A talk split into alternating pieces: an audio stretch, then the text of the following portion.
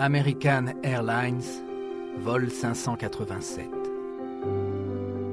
La tragédie du Queens.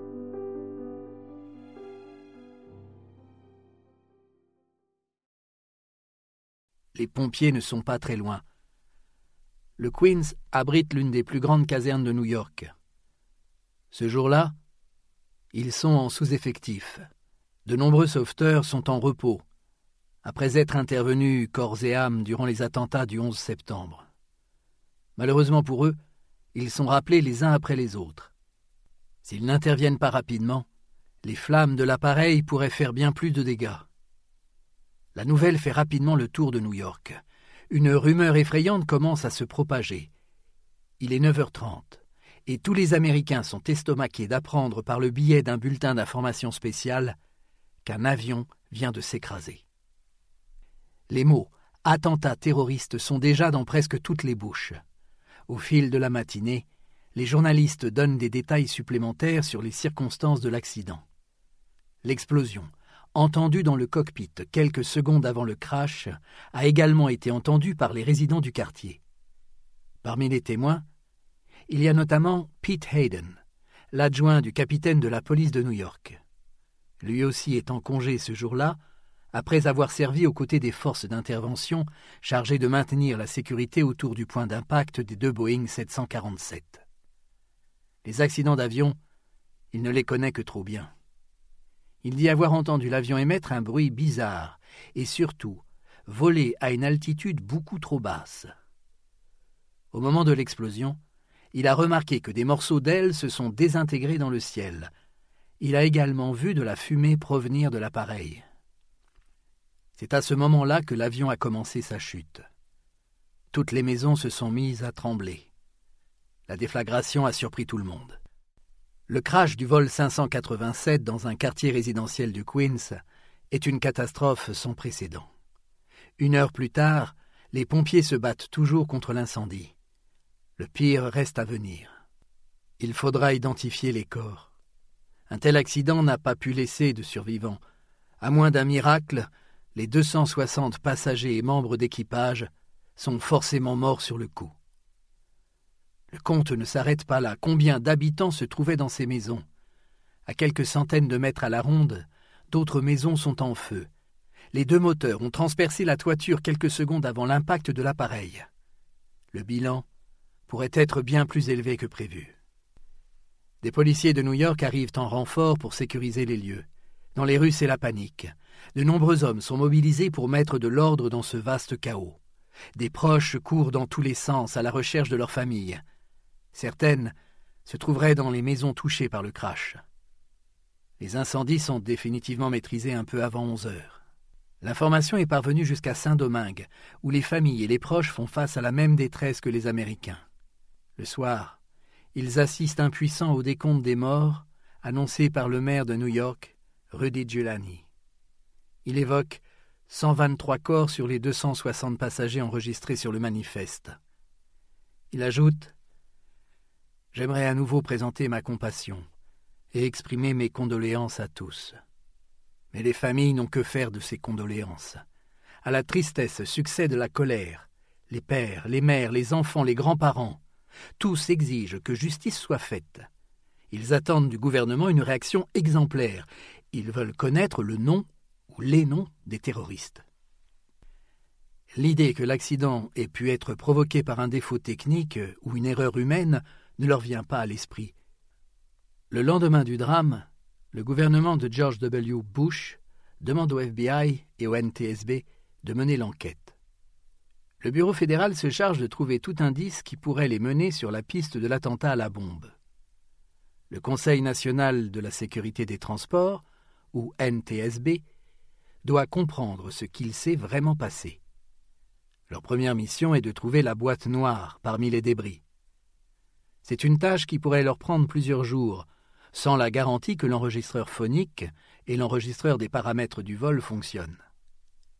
Les 21 membres du NTSB ont une énorme pression sur leurs épaules. Les citoyens américains attendent des rapports allant dans le sens de l'attentat terroriste. L'avion s'est disloqué en plein ciel, c'est un fait. Maintenant, Il faut comprendre pourquoi. En attendant de retrouver les boîtes noires, les enquêteurs s'intéressent aux différentes pièces éparpillées dans le quartier, dont les deux moteurs.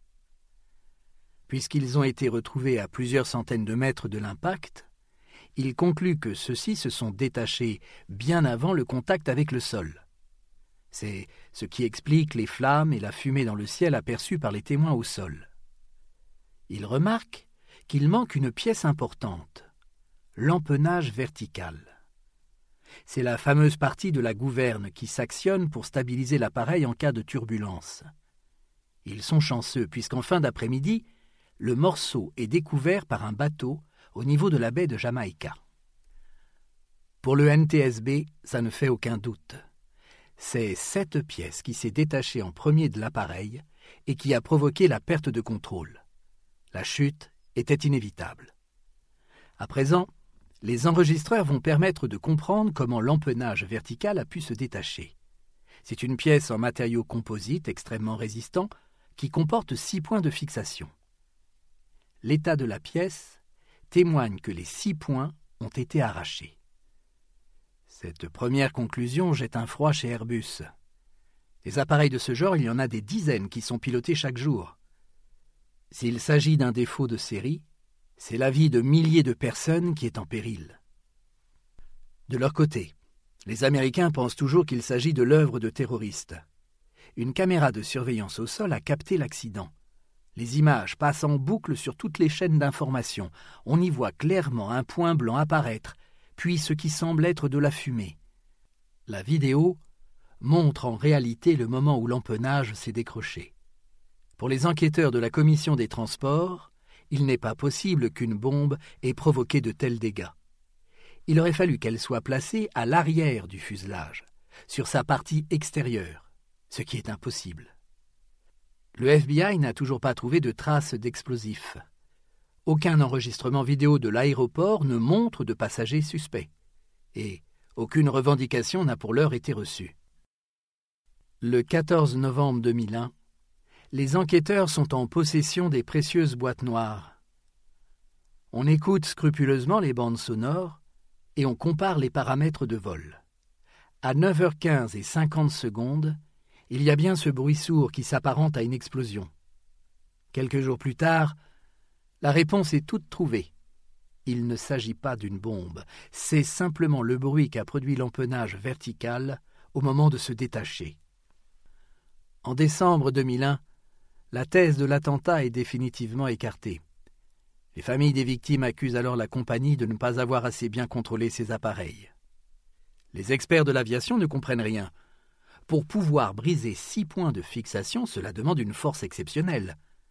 Les vis sont en aluminium et en composite.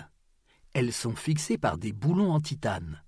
Autrement dit, les fixations sont quasi indestructibles. Quasi. L'empennage est analysé par des spécialistes de la NASA. Ils ne trouvent aucun défaut.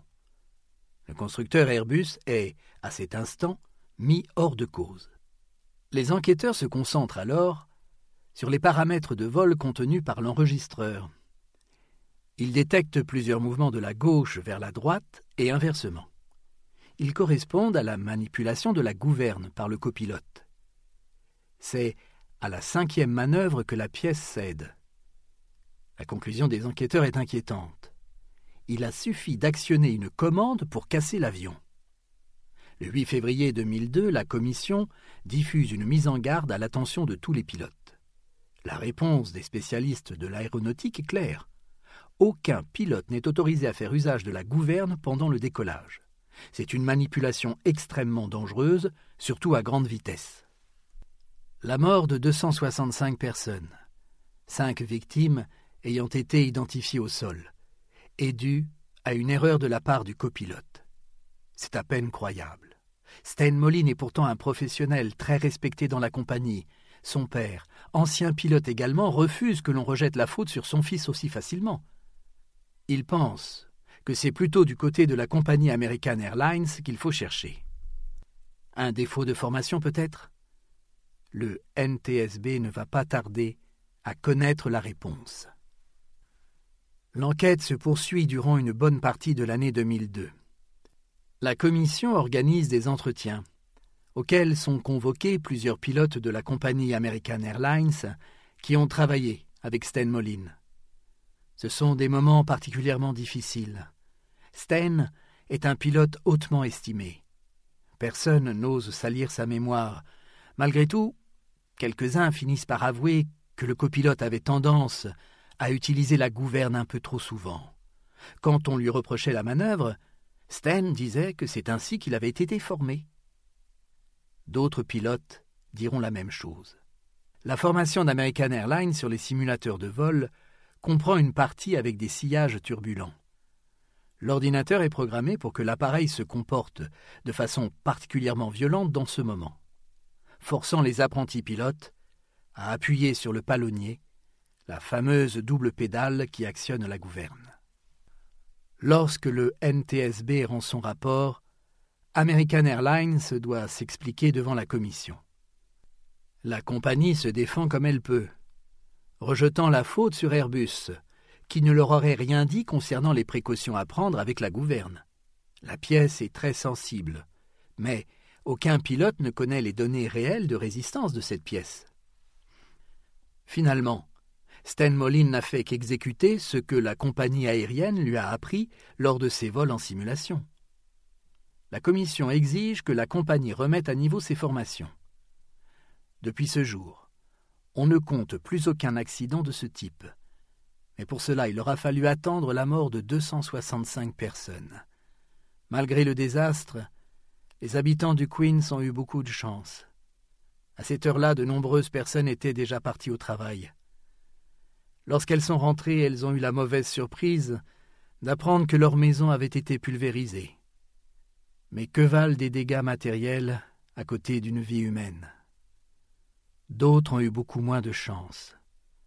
Par un effroyable jeu du sort, Hilda Yolanda Mayol, une rescapée du World Trade Center, se trouvait dans cet avion ce jour-là. Elle n'avait que vingt-six ans.